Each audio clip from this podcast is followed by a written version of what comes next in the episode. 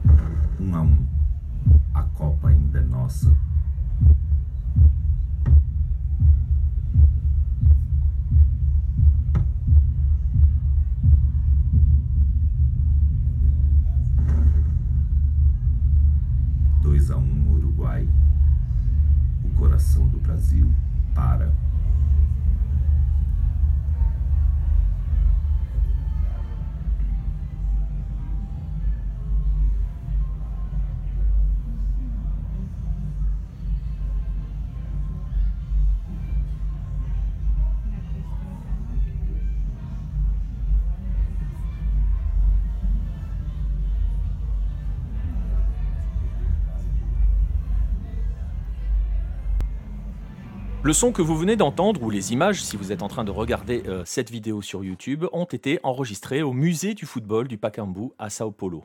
C'est dans un couloir sombre par lequel vous êtes obligé de passer lorsque vous traversez ce musée que le Brésil évoque avec force le 16 juillet 1950, le jour où son football a totalement changé. Bonjour, ou bonsoir à tous, bienvenue dans le dixième épisode, le dernier de la saison 4 de Bola Latina, le podcast 100% football latino de la rédaction de Lucarno Posé. Au menu de celui-ci, donc, nous allons retourner dans le passé, à Rio, donc le 16 juillet 1950, je venais de le dire, pour vous faire revivre, vous l'avez peut-être deviné, le Maracanazo. Pour cela, je serai accompagné de deux guides, pas un, mais deux, oui, parce qu'ils vont représenter chacun l'un des deux protagonistes de l'histoire du jour. D'abord, celui qui accueille, le Brésilien, celui qui va verser quelques larmes d'ici la fin de ce podcast, euh, et qui vient d'en vivre un nouveau, un peu plus petit peut-être, mais qui en a vécu un nouveau, Marcelin Chamoin, pour le Brésil. Salut Marcelin. Salut Nico, salut Jérôme et salut à tous. Voilà, tu l'as dit, euh, le deuxième, c'est Jérôme. Voilà, face à lui, l'homme qui, au coup d'envoi de ce match, n'a encore que trois étoiles sur le maillot. L'Uruguayen, donc, Jérôme Le Signe. Salut Jérôme. Bonjour à tous. Eh bien, messieurs, allons-y. On va tranquillement remonter le temps. On va donc se poser en 1950 et on va même commencer un petit peu avant 1950 parce que plutôt que d'évoquer uniquement la finale, bien évidemment, on va aussi planter un petit peu le décor et poser un petit peu le contexte de ce match. Et donc, avant de l'aborder, avec toi, Jérôme, on va parler d'une Coupe du Monde qui revient enfin, j'ai envie de dire, en Amérique du Sud et avec un nouveau format. Oui, tout à fait. elle revient en Amérique du Sud après la première édition de, 1930. À l'époque, ce qu'il y a d'intéressant, c'est que les pays, de la FIFA s'étaient mis d'accord logiquement pour qu'il euh, y en ait une en Amérique, une en Europe, une en Amérique, une en Europe. Euh, et vous aurez bien compris, en 1938, enfin, dans la préparation de la Coupe du Monde 1938, euh, les, Européens se coalisent à nouveau pour pouvoir euh, euh, être de nouveau pays hôtes avec la France en 1938, ce qui fait que de nombreux pays ne reviennent pas, bah, comme l'Uruguay, l'Argentine non plus ne participent pas, il n'y a que le, le Brésil de mémoire à l'époque euh, dans, les pays euh, d'Amérique du Sud. Par contre, la, donc la Seconde Guerre mondiale passe par là, euh, en effet, au début des années 40. Il n'y a pas de Coupe du Monde pendant cette période, même si c'était prévu au départ en 42. Après en 49, et finalement au Congrès du Luxembourg, ils décident d'organiser la Coupe du Monde en 1950 au Brésil. En effet, donc 12 ans après la dernière Coupe du Monde en France. Voilà, et donc on revient en Amérique du Sud on va voir, on a vu hein, que ça avait quelques, quelques répercussions. Et tu, je te disais, euh, il y, a, un nouveau format hein, euh, qui est mis en place pour cette, euh, pour cette Coupe du Monde. Oui, tout à fait. Bah, un nouveau format parce que d'habitude, les Coupes du Monde précédentes avaient vraiment un format coupe avec d'abord un, une partie championnat et ensuite une phase à, une phase élimination directe. Là, c'est la volonté de l'autre brésilien pour vendre un petit peu plus de place, notamment pour des matchs du Brésil, d'avoir la certitude qu'ils en jouent beaucoup parce que c'était les, matchs du Brésil qui rapportaient beaucoup à l'époque. Brésilien dit la Coupe du Monde va coûter cher, donc s'il vous plaît, est-ce qu'on peut faire un format vraiment plus championnat? Et après des, des négociations, parce qu'il y a des pays, notamment en Europe, qui sont pas d'accord, qui veulent conserver l'esprit coupe comme ils ont plus l'habitude. Après des négociations, le comité organisateur se met d'accord avec la FIFA pour organiser ce championnat, euh, cette Coupe du Monde, en deux phases de championnat. C'est-à-dire une phase de poule avec 16 équipes, 4 poules de 4, et une phase de poule finale avec quatre équipes qui vont se rencontrer. Et donc, il n'y a, pas, a pas de finale dans l'absolu. Là, on a la chance, enfin, il y a la chance au final qu'il y ait une finale qui soit organisée parce que le premier et le deuxième s'affrontent lors du dernier match. Euh, mais dans l'absolu, le, le, Maracanazo n'est pas une finale. C'était juste un match de poule, pas comme les autres, évidemment. Marcelin, une Coupe du Monde, Jérôme l'a dit, que le Brésil va accueillir. Une Coupe du Monde qui était euh, ardemment souhaitée par le Brésil? Oui, et puis euh, depuis très longtemps, parce qu'à la base, ils veulent organiser la Coupe du Monde de 1942 donc qui n'avait pas pu euh, avoir lieu à cause de la guerre, euh, mais un petit peu à l'image de l'Italie avec la Coupe du Monde 34 ou euh, l'Allemagne et les Jeux Olympiques 36, puisque le, Brésil bascule dans une dictature en 1937.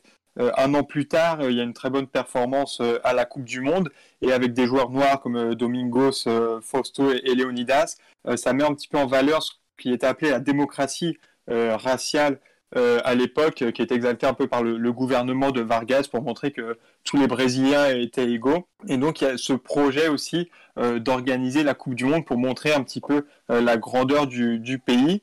Euh, donc avec la guerre, c'est reporté, mais dès que l'organisation d'une nouvelle Coupe du Monde euh, est possible, euh, le Brésil se, positionne. C'était redevenu entre-temps une démocratie, mais l'objectif, c'est toujours de, montrer que le, Brésil peut organiser cette compétition. Et d'ailleurs, le, journal de par exemple, la veille de la finale, déclare si on peut être bon dans le sport, on peut être bon dans d'autres domaines.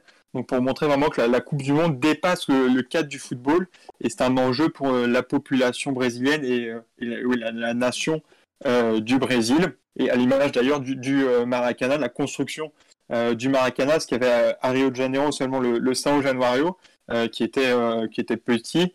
donc il a pu être réformé, mais le projet c'est vraiment de faire un nouveau stade donc il y, a, deux projets qui vont euh, arriver. On avait parlé dans, le, podcast sur euh, le changement de nom du, euh, Maracana qui s'appelle officiellement le, Stade Pelé.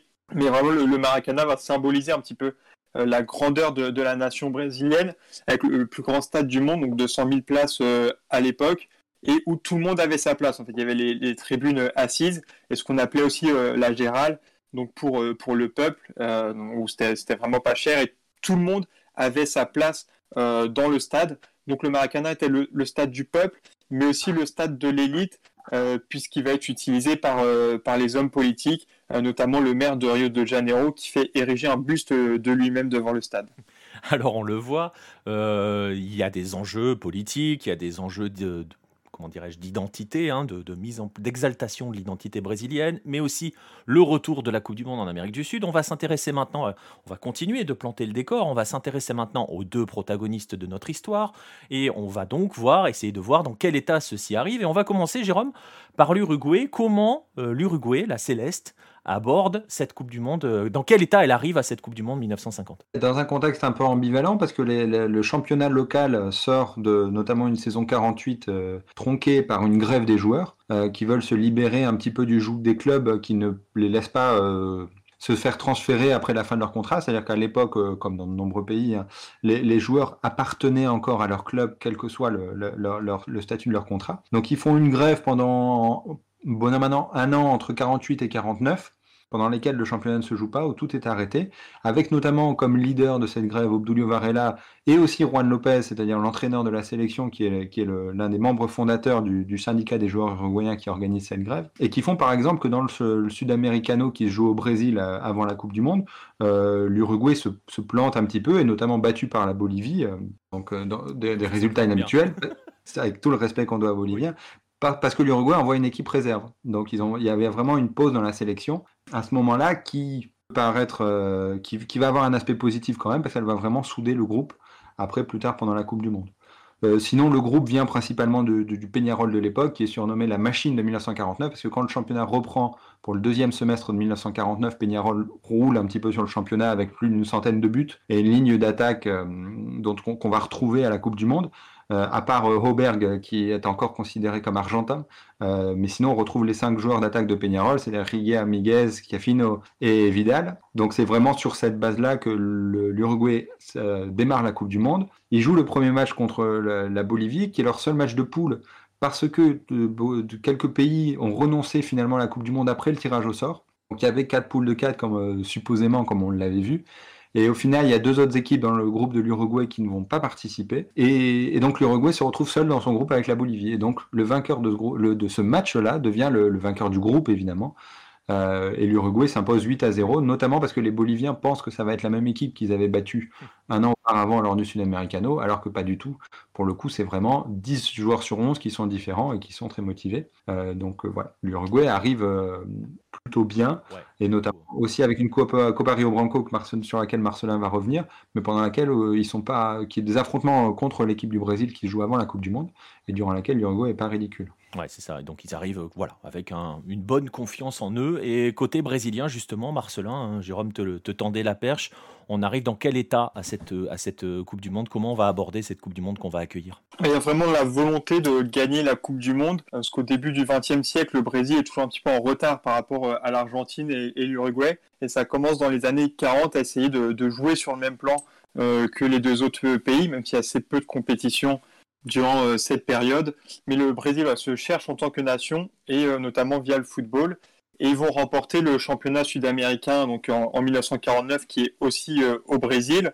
Donc ça va contribuer à, l'optimisme de la, population et des médias, même si, Jérôme l'a dit, l'Uruguay est diminué et l'Argentine ne participe pas. Et d'ailleurs, lors, de ce tournoi, le, Brésil, c'était aussi un championnat, et le Brésil peut être champion lors de la dernière journée, et ils vont perdre contre le, Paraguay euh, qui, revient à égalité. Et donc là, il y a un match d'appui qui est euh, pour le coup une vraie finale. Et le Brésil va battre 7-0 euh, le Paraguay. Donc en, 8 matchs, le Brésil en marque 46. Ah, donc la, moyenne est assez affolante, mais ils encaissent 7 buts. Donc vraiment, c'est une, attaque incroyable, mais la presse pointe déjà des, défauts de, la défense. Et donc lors, de la Copa Rio Branco face à l'Uruguay qui a deux mois avant la Coupe du Monde, le Brésil perd le premier match 4-3. Euh, Ensuite s'impose 3-2 euh, puis 1-0 euh, lors du match d'appui. Et à nouveau, il y a, ces mêmes observations. Donc l'attaque est formidable, mais il y a, des brèches en, défense. Mais le pays va vraiment se concentrer en fait sur bah, déjà le niveau de l'attaque et, des joueurs offensifs qu'il y avait dans l'équipe, et puis aussi les résultats, parce qu'au final, ils ont gagné la Copa América, enfin le championnat sud-américain, et aussi la Copa Rio Branco. Donc il y, a un optimisme un peu pour, euh, pour la population et pour la presse euh, avant le tournoi. il y a aussi une grande confiance, le, Sud-Americano euh, de 1949. Hein. je vous invite à le lire, on en parle, Marcelin en parle dans le, sur le site, sur Lucarno Posé, il est question justement de cette répétition de la Coupe du Monde en 1949, sorte de répétition de la Coupe du Monde, puisque forcément ce n'est qu'entre Sud-Américains. Et tu disais, on pointe un petit peu déjà les, soucis en défense, mais on se concentre essentiellement sur l'attaque, et une attaque qui finalement bah, va leur donne raison, hein, puisque euh, le déroulé de la compétition, on va rentrer dans le déroulé de la compétition, le déroulé de la compétition pour le Brésil euh, ne fait que euh, augmenter ce niveau de confiance. Oui, ils vont se faire un petit peu peur au, premier tour, parce que ça, il y avait le, tour final pour qu'il y ait plus de matchs, mais il fallait quand même finir premier, parce que c'était le, seulement le premier de, chaque groupe qui se qualifiait, et ils se font un peu peur au début, et le, dernier match contre la Yougoslavie est décisif, et s'ils font un match nul, ils sont éliminés, mais ils vont le gagner. Et par contre, sur le tour final, euh, ils vont battre la Suède, qui était euh, championne olympique euh, en titre 7-1, et l'Espagne ensuite, qui avait battu l'Angleterre, qui était le deuxième favori, on va dire, avec, avec le Brésil pour, pour gagner la Coupe du Monde. L'Espagne bat l'Angleterre, aussi une, très belle équipe. donc c'est victoire 7-1 et, et 6-1 contre l'Espagne ça va encore, oui, euh, ajouter à l'optimisme euh, qu'il y avait. Surtout que le Maracana, en fait, à chaque match, euh, il y a de plus en plus de, personnes qui vont au Maracana et, le, stade dégage une puissance. Enfin, il aide vraiment les joueurs, notamment contre l'Espagne. Donc, voilà, les, Brésiliens sont vraiment confiants à tel point qu'ils se demandent pas en si ils vont gagner la Coupe du Monde. On peut aussi rappeler qu'il n'y a eu que trois Coupes du Monde jouées avant. Il n'y a que la France qui remporte pas euh, la Coupe du Monde euh, à domicile. Donc c'est un vrai avantage. Et donc on ne se demande pas en fait si le Brésil va gagner euh, la Coupe du Monde, mais combien de buts ils vont marquer face à l'Uruguay, qui été plus en difficulté sur, sur les autres matchs du tour final et qui n'a pas eu le temps de, vraiment se, tester lors du premier tour avec le, seul match contre la Bolivie. Donc voilà, les Brésiliens sont certains quasiment de la victoire finale et du coup l'hôtel des joueurs où, les joueurs se reposent va passer de Barra da donc qui est à l'ouest de Rio de Janeiro, qui, est un endroit calme paisible pour les joueurs qui pouvaient se concentrer, mais du coup c'était critiqué par euh, les, journalistes euh, puisque c'était difficile euh, d'accès. Et donc le, lieu de, concentration, donc de, mise au vert des joueurs va passer à São Januario, donc près du Maracana, et l'espace va être envahi par des journalistes ou, des, socios du, Vasco et aussi des hommes politiques. Et donc à cause de ce changement euh, de, lieu. Les joueurs ne vont pas s'entraîner les, deux matchs, euh, les deux jours pardon, euh, précédents le match. Donc, bah, c'est quand même assez impensable de se dire que les joueurs ne, vont pas s'entraîner avant la finale. Et même le, jour du match, ils vont être réveillés à 7 h du matin pour assister à une messe.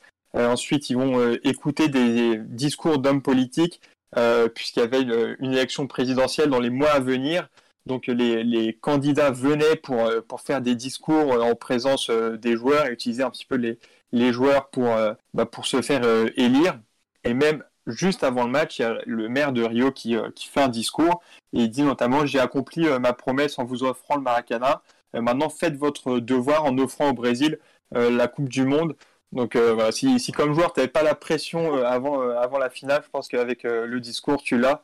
Donc il y a une, préparation dans les, quelques jours avant, le, avant la finale qui est, qui est vraiment mauvaise. Ah, une préparation qui est particulière en fait, c'est assez ambivalent hein, parce que d'un côté il y a cette accumulation de confiance qui transpire de tout le monde, aussi par les résultats, et puis il y a cette, euh, tu le dis à l'instant, cette pression malsaine.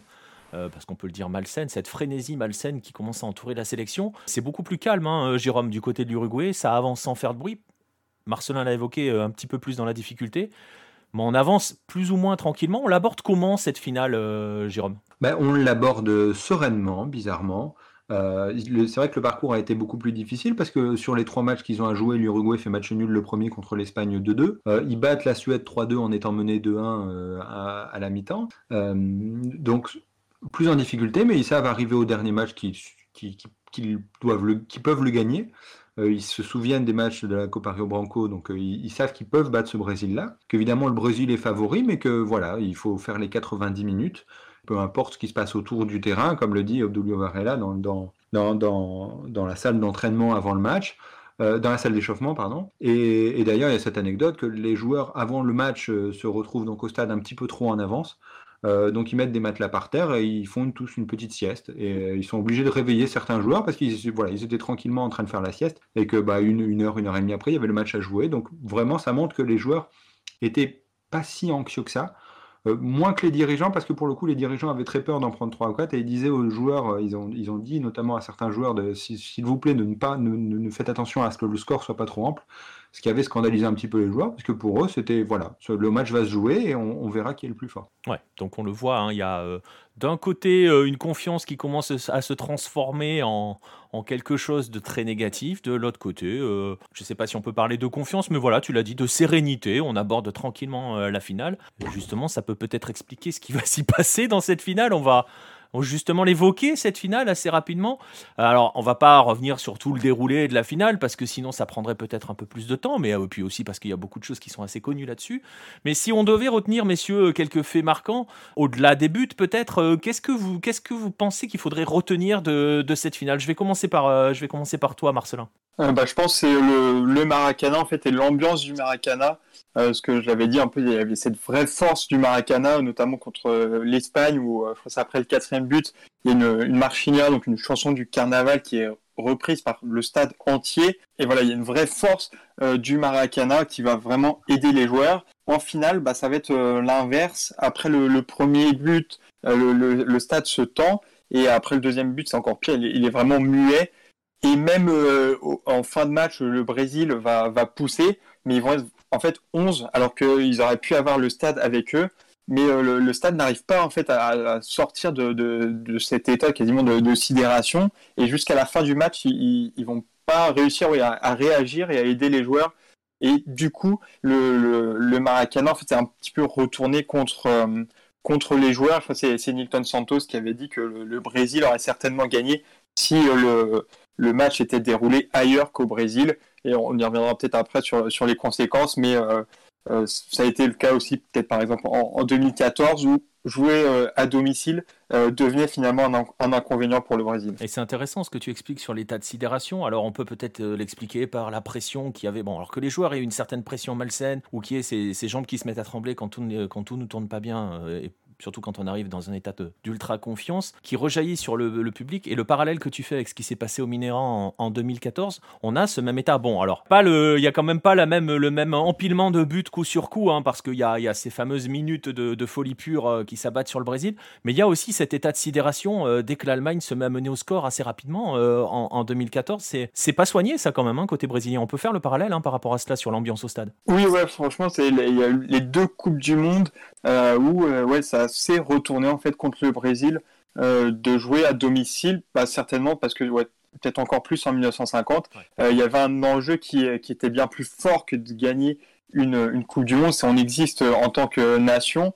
Et, euh, et, oui, ça a été le cas pour, pour le, tout le stade et du coup tout le, tout le pays après. Et on va passer donc côté uruguayen. Jérôme, pareil de ton côté, s'il y a des, des faits à retenir de cette finale je le disais, hein, au-delà des buts, même si évidemment en Uruguay on va aussi retenir les buts, euh, tu retiendrais quoi toi de, celle-ci? La tranquillité justement que, certains joueurs les plus expérimentés ont, transmis aux, plus jeunes. Euh, et l'image évidemment, celui euh, qu'on connaît tous dans ce cadre-là, c'est Obdulio Varela, qui à plusieurs moments clés du match va ramener la tranquillité à ses collègues.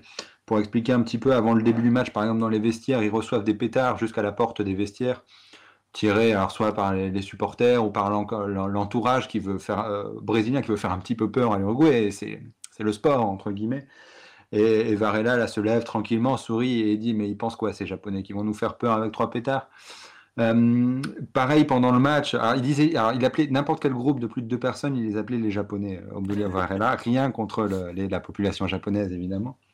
Euh, puisque par exemple à un autre moment du match, quand l'Uruguay mène 2-1, il va, il va simuler un petit peu une blessure, le médecin court vers lui en lui disant capitaine, capitaine, ça va Et lui répond non, non, j'ai rien, t'inquiète pas, mais dis aux Japonais d'aller boire un, petit peu à la gourde sur le bord du terrain pour se calmer un petit peu, pour que les nerfs euh, soient, soient, soient, remis en place. Et à ce moment-là, il dit les Japonais pour parler des siens. Euh, et évidemment, le, le, principal geste, c'est après le 1-0.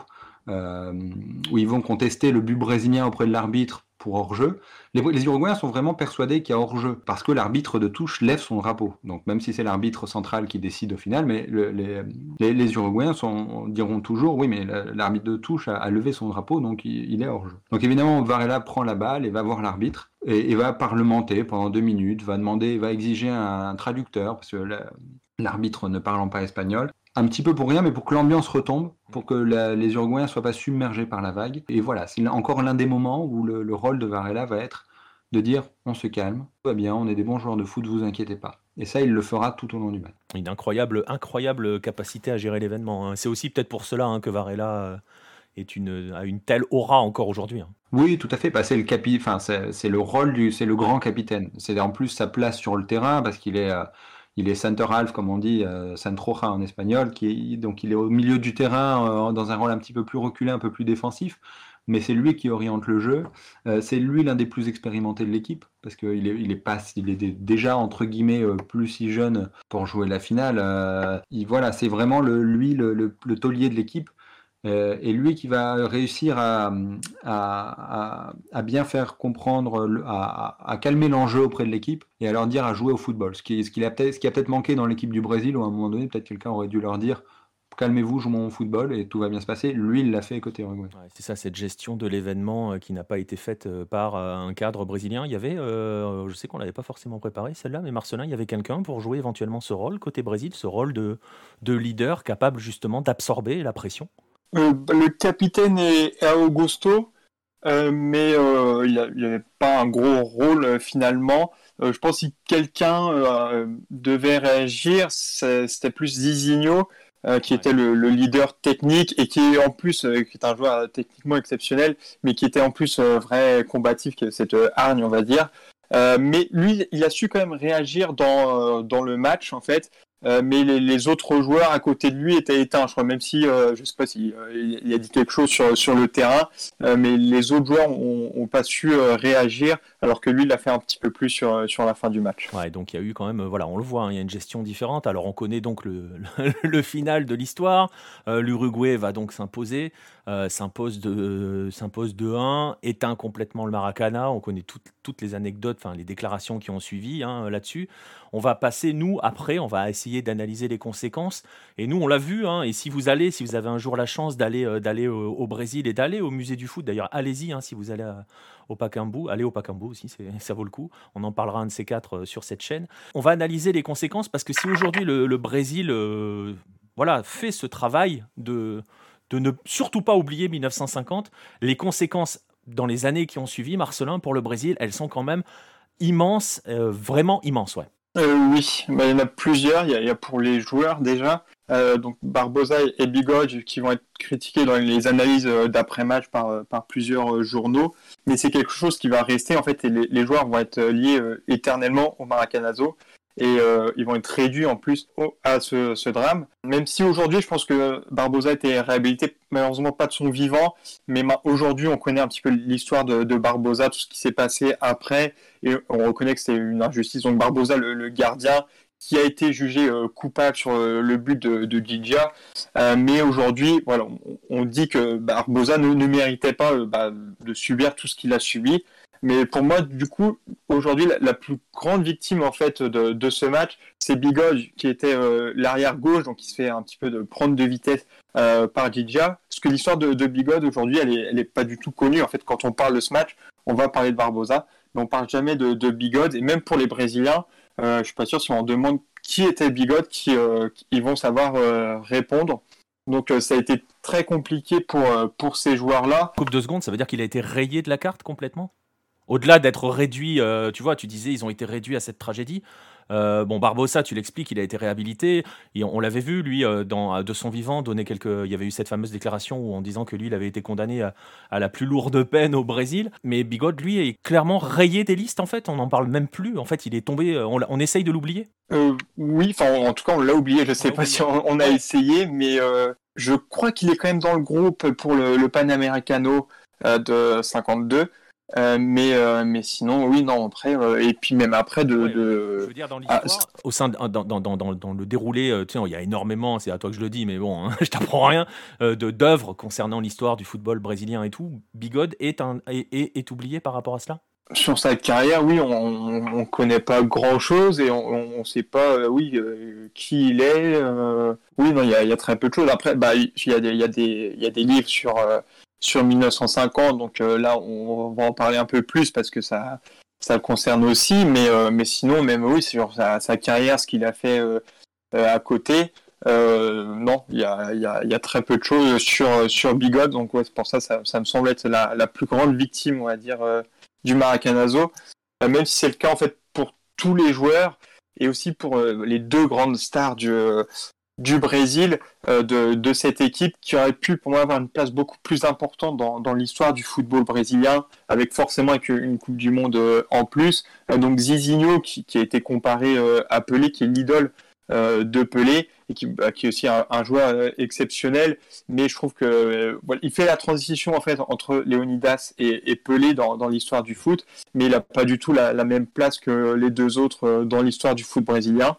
Et puis l'autre, c'est euh, Ademir, qui était le, buteur euh, de l'équipe et qui, euh, qui, était, très rapide, technique, puissant déjà, qui pour moi, voilà, il peut se placer en tant qu'avançant dans au niveau, niveau de jeu pour un, Léonidas ou un, Tostao par exemple. Et pareil, je trouve qu'on parle beaucoup moins d'Ademir, qui est le meilleur buteur brésilien sur une édition de Coupe du Monde, puisqu'il en met 9. Et donc personne l'a fait, pas, Romario, pas Ronaldo, pas Pelé mais je trouve qu'on parle un petit peu moins euh, de deux joueurs dans, l'histoire du foot brésilien euh, par rapport à la place qu'ils auraient pu avoir. Et puis la deuxième conséquence, plus que les joueurs, en fait, c'est pour euh, toute la nation, puisqu'on l'a dit, le Brésil, avec cette Coupe du Monde, avait l'espoir de, devenir une grande nation et de, rivaliser avec les Européens. Et du coup, avec la défaite, le Brésil est renvoyé bah, un pays du tiers-monde, en fait, l'objectif, c'est de battre les Européens, et au final, ils perdent contre l'Uruguay, Donc pour l'image en fait du Brésilien de lui-même, c'est assez catastrophique. L'écrivain Nelson Rodriguez va parler du complexe du, chien bâtard pour expliquer ce sentiment d'infériorité vraiment des Brésiliens. Et de la même manière que la Coupe du Monde, c'est plus que du football, bah, du coup, la défaite, c'est une position d'infériorité, pas que dans le football, mais pour, beaucoup de, domaines. Et il y a ce sentiment d'être une nation maudite euh, dans, dans, les témoignages ou écrits de, la presse. Il y a le vocabulaire du deuil et de la mort qui va revenir très régulièrement euh, pour parler du Maracanazo. Et donc voilà, tu sois un petit peu à, à essayer d'oublier d'ailleurs le, maillot blanc du Brésil euh, qui joue avec depuis peut-être pas 1914, là je suis pas sûr, mais enfin tout, dans les toutes premières années. 1914 c'est blanc déjà. Enfin bref, le, premier maillot du Brésil est blanc euh, après, ils vont devoir changer le maillot pour essayer euh, d'oublier 1950 et ça va jamais euh, vraiment oublié, même si on peut dire que la Coupe du Monde 1958, donc la première remportée par le Brésil, va aider un petit peu à, dépasser ce, complexe du, chien bâtard. En plus, avec des joueurs qui étaient essentiellement brésiliens dans leur essence, que ce soit les trois joueurs de, de 58 c'est euh, Didi, Pelé et Garincha. Ils sont trois joueurs vraiment brésiliens euh, dans leur façon de jouer, euh, puisqu'après 1950, les Brésiliens vont essayer un moment d'imiter les Européens. et finalement, c'est avec des joueurs vraiment brésiliens qui vont parvenir à dépasser un petit peu le, traumatisme de 1950. et j'en parlais dans le, magazine numéro 3 qui revient sur, sur la Coupe du Monde, du coup avec l'article sur, sur la Coupe du Monde 58. Il y a vraiment cette volonté de dépasser 1950. Euh, Et d'ailleurs, le, but où euh, Gigi marque, le, côté du Maracana où il y avait le, but de Didigia, c'était appelé le but de Gigia euh, jusqu'en 1958. Et après, cette notion disparaît un petit peu avec le, premier sacre brésilien. et pour voir à quel point tu parlais du maillot, le maillot blanc, le Brésil l'a ressorti en 2019 pour ouvrir sa Copa América et ça avait fait énormément parler à ce moment-là. Hein. Euh, il y a eu beaucoup de symboles qui avaient été euh, dépassés lors de cette Copa América 2019, notamment euh, celui de ne plus perdre avec ce maillot blanc. Je ne sais pas si on sera amené à le, revoir, si c'était une simple opération marketing, mais ça avait fait beaucoup parler. Et tu évoques ce maillot, Marcelin. Le clin d'œil du destin, Jérôme, c'est qu'il a été créé par un Uruguayen, le fameux nouveau maillot euh, jaune euh, avec short bleu du Brésil. On va s'intéresser donc à ce qui se passe au sud, en Uruguay. Jérôme, quelles sont les conséquences au pays sur cette victoire de 1950 Mais ce qu'il y a d'incroyable, c'est que c'est vrai que ça a tendance à passer euh, pour euh, nous, étrangers, entre guillemets, à tout cela. On a tendance à voir le, la finale de 1900, enfin la, finale, donc le dernier match de 1950, euh, comme un drame presque. et les Uruguay, ce qui est de rigolo, c'est que les joueurs sur place qui vivent la finale le, le ressentent vraiment tout de suite après la victoire. Euh, il y a un moment de joie, il y a des larmes évidemment, mais très rapidement, il y a aussi ce sentiment de malaise, parce que tous les Uruguayens voient bien qu'il se passe quelque chose au-delà du football, dans les tribunes, dans le pays quand ils sortent le soir, et ils disent tous vraiment, si on avait su, il y a, deux, trois joueurs qui le disent, si on avait su ce qui se passerait après, est-ce qu'on aurait gagné le match quand même? Il y a Miguel qui dit ça, il y a Varela qui dit ça, euh, et donc c'est vraiment un, sentiment très bizarre parce que les Brésiliens sont vraiment tous en larmes. Ce qu'il y a d'incroyable, c'est que souvent c'est le type de match qui aurait pu finir dans la confrontation. C'est-à-dire que si ça avait été comme l'Uruguay-Argentine des années 30, euh, ça terminait toujours en castagne. C'était comme ça. Les Brésiliens, pour le coup, ont une, immense, mais alors une immense tristesse, applaudissent quand même les Uruguayens, c'est-à-dire que même après, c'est-à-dire que même dans le Maracana, qu'on dit toujours silencieux, comme euh, Rigal l'a tant dit après en disant Je suis l'homme qui a rendu silencieux le Maracana. C'est vrai, mais les Uruguayens font un tour d'honneur, ils sont applaudis par le stade après avec la coupe, euh, un quart d'heure, une demi-heure après le coup de sifflet final. Donc, donc, les Brésiliens l'ont en plus euh, pris avec beaucoup de sportivité, mais quand même comme un drame national. Ce qui est rigolo, donc c'est ça, c'est les joueurs sur le terrain. Et à côté de ça, au pays, c'est une fête formidable. C'est-à-dire que ce que les gens voient aujourd'hui comme le drame du Brésil, mais à l'époque, à Montevideo, c'est la, gloire internationale du pays et basta. Il ne considèrent pas, du, moins euh, à ce moment-là, la victoire comme, comme, comme quelque chose de mal. C'est vraiment juste une fête incroyable parce que le match a été suivi à la radio par la voix de Carlos Solé, c'est-à-dire que c'est l'un des premiers, c'est la première Coupe du Monde sans doute à part celle de 1930 évidemment, parce que c'était sur place en Uruguay, mais que les, Uruguayens peuvent suivre à la radio très simplement, parce qu'ils ont maintenant des postes de radio en immense majorité. Et ceux qui n'ont pas de poste de radio peuvent aller au pire des cas dans les cinémas, qui font des retransmissions radio des matchs. Et c'est la liesse dans le pays, c'est la liesse dans la ville, et ils vont mettre deux semaines à, s'en remettre parce qu'ils vont pas. Voilà, ça va être une fête extraordinaire. Donc euh, voilà, il y a un petit peu tout ça, et les Uruguayens, ça reste une fierté extraordinaire. Ça reste l'un des matchs les plus importants de l'histoire. Même si bizarrement pour l'Uruguay pour la suite, le match qui restera comme le match du siècle bizarrement et comme quoi les, peuples aiment bien les drames quand même. Ce qui reste en Uruguay, c'est-à-dire que le match contre celui qu'on appelle le match du siècle en Uruguay, pour, pour le coup sera la défaite en demi-finale en 1954 contre la Hongrie, qui mettra fin à, cette période de temps qui avait commencé en 1924 à Colombes en, banlieue parisienne, qui s'achève en 1950 par la victoire des Uruguayens, où les Uruguayens, pendant 26 ans, dominent vraiment le monde, hein, on peut le dire un petit peu, parce qu'ils ne perdent pas un match de Coupe du Monde, ni de, championnat du monde euh, sous l'égide du CIO enfin, en, 1924 et 1928. Et le match du siècle pour eux, la défaite de 1954 contre la Hongrie au bout du temps additionnel, à cause de, tout un tas d'histoires, à cause d'un Varela blessé, euh, à cause d'un Miguel pas titulaire en pointe. Et les Hongrois s'imposent 4-2 au bout des prolongations. Et c'est ce qui sonne un petit peu le glas pour quelques années euh, des exploits du football uruguayen. Ouais, on doit aimer ça, tous les peuples, essayer de se construire dans la douleur et donc euh, se rappeler des plus grandes douleurs. Il y a peut-être effectivement ce côté. Alors on le voit, hein, donc il y a évidemment des conséquences bien différentes et il va rester une dernière question, euh, messieurs, pour revenir et pour essayer d'évoquer globalement euh, ce Maracanazo. Vous voyez, vous commencez à voir où je vais vouloir en venir. C'est justement, est-ce qu'il en reste quelque chose aujourd'hui?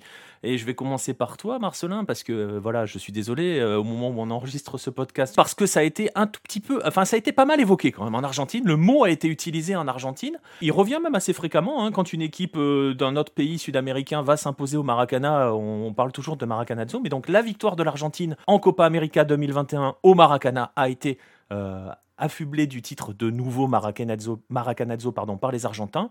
Est-ce que ça a été le cas au Brésil? Est-ce qu'il en reste quelque chose de 1950 ou est-ce que maintenant on a, je ne vais pas dire définitivement tourner la page parce que je le disais, allez au musée du foot et vous verrez qu'ils n'ont pas tourner la page et qu'ils l'affrontent droit dans les yeux. Est-ce qu'il en reste quelque chose de ce Maracanazo au Brésil? Euh, oui, il en reste quelque chose. Alors, on a assez peu parlé en effet. On l'a pas comparé, en tout cas, euh, à, la défaite contre l'Argentine de, dimanche, euh, puisque du coup, je pense que ça n'a pas du tout le même impact pour le Brésil. Du coup, il y a juste PVC, donc qui est un, journaliste brésilien, qui a parlé d'un petit Maracanazo, mais ça n'a pas été comparé au Maracanazo. Et même si oui, l'expression peut revenir contre le, Brésil perd aussi Flamengo par exemple en, en, 2008 contre l'América. Euh, là, on a parlé aussi de, Novo Maracanazo. Donc, euh, c'est quelque chose qui revient en fait potentiellement dans chaque Brésil-Uruguay. On, peut en reparler et l'Uruguay reste toujours un, adversaire qui, va toujours être craint en fait. Comme si, euh, comme ils étaient tellement sûrs de gagner en 50, maintenant ils se disent qu'ils peuvent perdre à chaque fois, même si l'Uruguay est très mal. le Brésil se, dit toujours qu'ils peuvent perdre. Et il y, a eu toujours cette volonté aussi d'avoir une vengeance. Euh, ça peut être aussi au début par euh, l'intermédiaire euh, des clubs, puisque le Brésil va pousser pour organiser le mondial des clubs, donc en 51, juste après, pour montrer qu'il pouvait quand même gagner une Coupe du Monde. Il y a aussi des matchs entre Vasco et Peñarol, qui étaient les, bases des, deux équipes qui vont se jouer. un match au Maracana et un au Centenario. Et puis pour le Brésil-Uruguay, il va y avoir 70 donc là, on avait commenté le, match euh, avec Jérôme, la, demi-finale de Coupe du Monde. Euh, j'en reparle aussi dans, le dernier magazine. Et puis il y a aussi euh, la Copa América 1989 où c'est aussi un tour final. le Brésil-Uruguay est, décisif et se joue en plus le, 16 juillet. Donc il y a tous les ingrédients pour, pour une vengeance. Le Brésil s'impose 1-0 avec un but de Romario. Mais malgré 70, malgré 1989, en fait on a le sentiment que ça ne sera jamais complètement vengé. Euh, euh, et, oui, d'ailleurs, il restera toujours quelque chose. Euh, il y avait une petite chance, c'était en 2014, et on, en a déjà parlé. Ça, s'est fini sur une, nouvelle tragédie. On a, on a employé aussi le terme de Minerasso, même si aujourd'hui c'est plutôt 7 Aoum qui revient pour parler de ce match. Mais on a parlé du, du Minerasso euh, en comparaison au, au, Maracanazo, à tel point qu'on se demande en fait si le Brésil va un jour être candidat à, l'organisation d'une nouvelle Coupe du Monde, euh, vu comment ça s'est passé euh, les, deux, les, deux premières fois. On a parlé aussi du maillot blanc qui, qui n'est plus porté enfin qui n'a plus été porté jusqu'en 2019 un petit peu pour conjurer ce sort. Mais même s'ils ont gagné finalement la, Copa América, pareil, ça, ça n'efface pas le, le Maracanazo. Donc voilà, c'est quelque chose qui, revient régulièrement et qui sera jamais vraiment effacé. Euh, même si le, le n'est pas non plus un, stade maudit, euh, puisque bah, on a parlé de, la défaite euh, contre l'Argentine.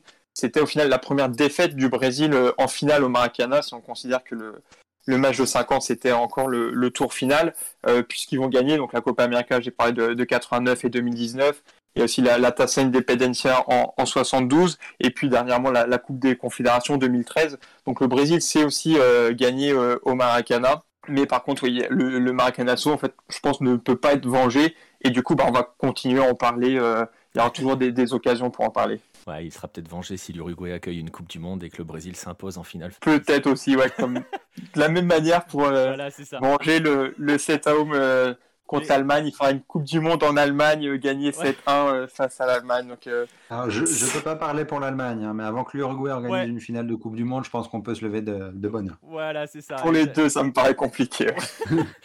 c'est clair. oui, voilà, on avait, on avait évoqué la possibilité de 2030 pour l'Uruguay, mais je suis pas convaincu non plus que l'Uruguay, si jamais par magie il arrivait à organiser une Coupe du Monde ou et aller en finale de cette Coupe du Monde, l'aborderait avec un excès de zèle ou un excès de confiance, comme ça pouvait être le cas sur ce Brésil de 1950. Justement, on parle de l'Uruguay, Jérôme.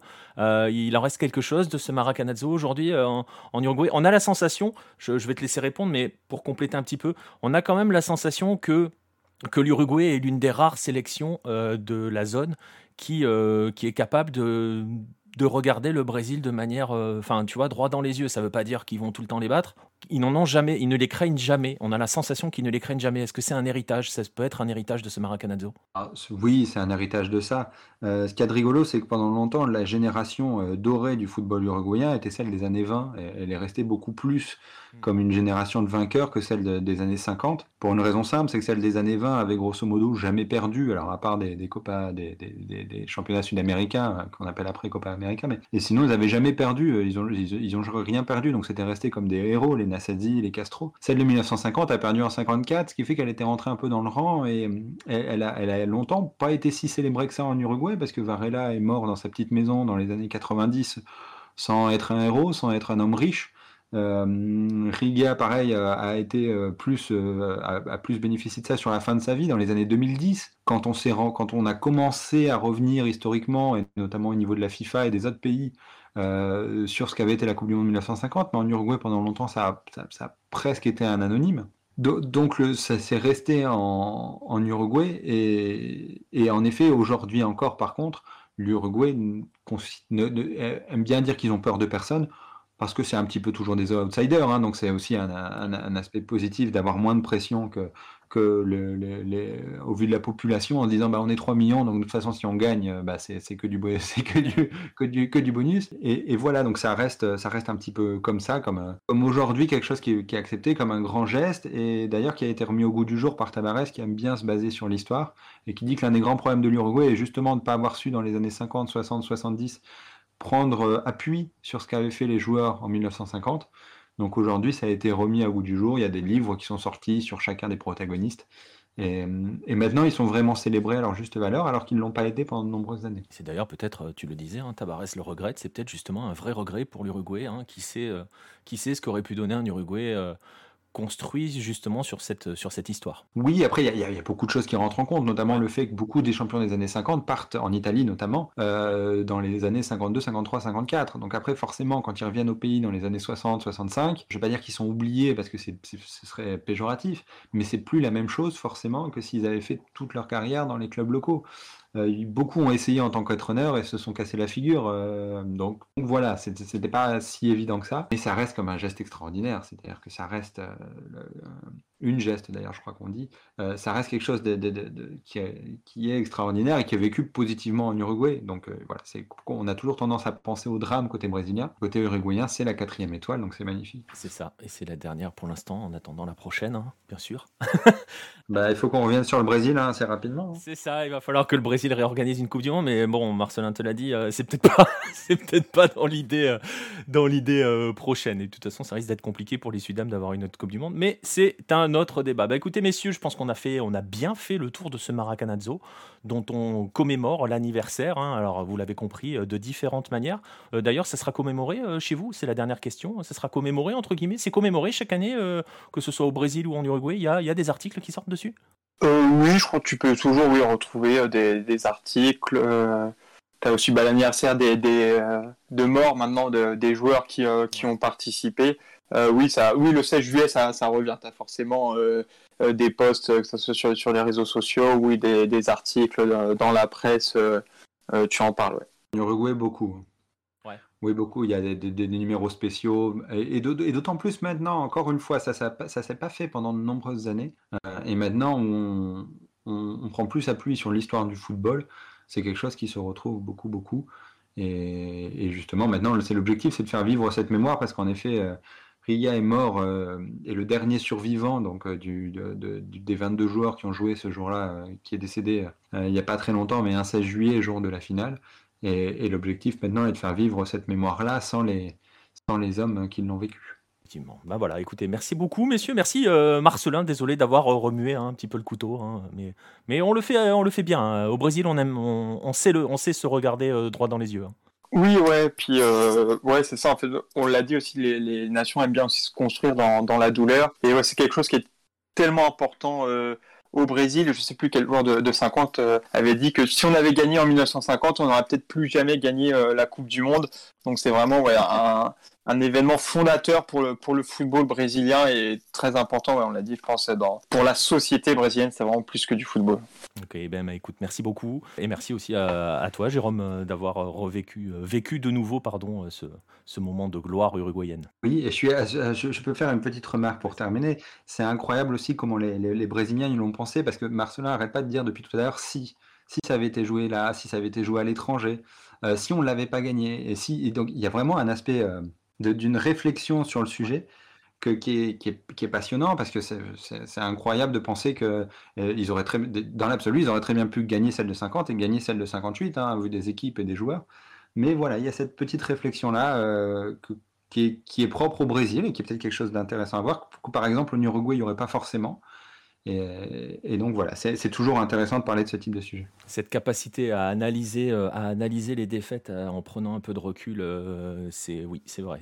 C'est peut-être une, je, pense peut-être même que c'est une exception hein, en Amérique du Sud. on va pas déborder sur d'autres continents, mais c'est vrai que tu as, tu as raison de le souligner. Bah, écoutez, merci beaucoup, messieurs. On va vous laisser là. Hein. on va vous remercier aussi de nous avoir écoutés. On va vous inviter à, vous abonner aux différentes plateformes sur lesquelles vous venez d'écouter ce podcast, que quelle qu'elle soit. On va aussi vous inviter à consulter régulièrement notre site. Et si vous voulez nous soutenir, vous n'oubliez pas, il y a les magazines.